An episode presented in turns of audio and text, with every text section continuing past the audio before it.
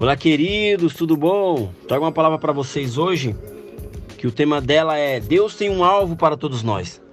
Ou seja, Deus ele nos enxerga além do que imaginamos, além do que possamos enxergar. Quando Deus pediu para Abraão olhar para o céu, ele não mandou Abraão olhar para o que estava ao lado dele, nem para as coisas que estavam na terra.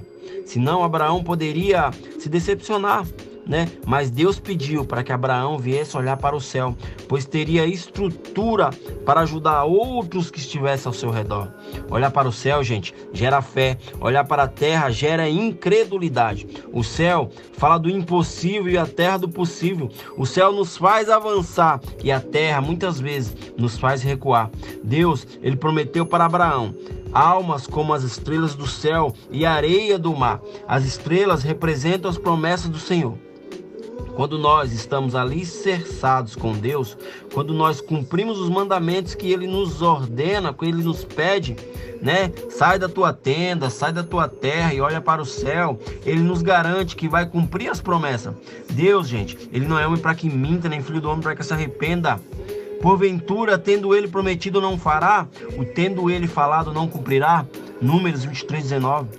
Sair da tenda, gente, olhar para o céu é como cumprir as promessas que Deus tem nos dado.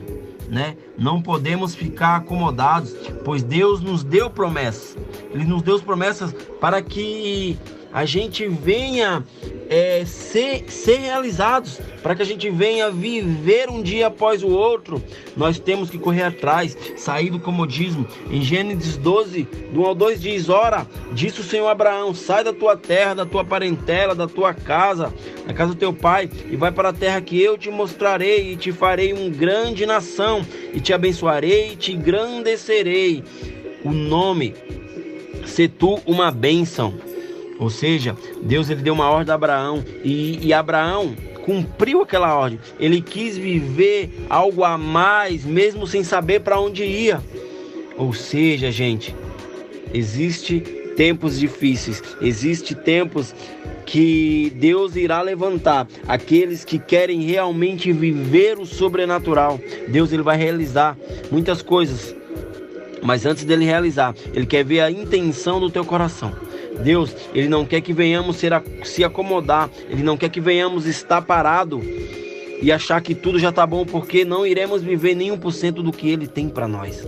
Ou seja, se teu sonho ainda não foi realizado, se teus planos ainda não saíram do papel, porque Deus ele quer que você viva 100% do que ele tem para você. Ele tem um alvo para todos nós, e esse alvo tem que ser alcançado. Deus quer te dar novos sonhos, novos planos. Basta você querer viver o que ele tem para você. Eu aceitei o desafio de viver para Cristo e nesse desafio não existe segundo plano. Existe apenas um plano no qual é viver o sobrenatural, é viver aquilo que nem olhos viram, nem ouvidos ouviram e jamais penetrou no coração do homem o que Deus tem para nós. Ou seja, gente, Aceite esse desafio. Viva uma nova história. Viva e alcance alvos. Alcance aquilo que Deus colocou no teu coração, sem ter medo, porque no momento que você aceita o desafio de viver com Cristo, já não existe mais segundo plano. Amém? Pai, em nome de Jesus, coloque todos que vão ouvir essa mensagem nas tuas mãos. Em nome de Jesus, Pai, vem abrindo visões, vem fazendo eles sair, saírem do comodismo, vem fazer com que distrações não venham tirar eles do teu caminho, mas que eles venham colocar no coração e falar: não existe mais segundo plano, eu vou viver aquilo que o Senhor já determinou para mim. Em nome de Jesus, amém, amém, amém, gente. Que Deus abençoe, é nós.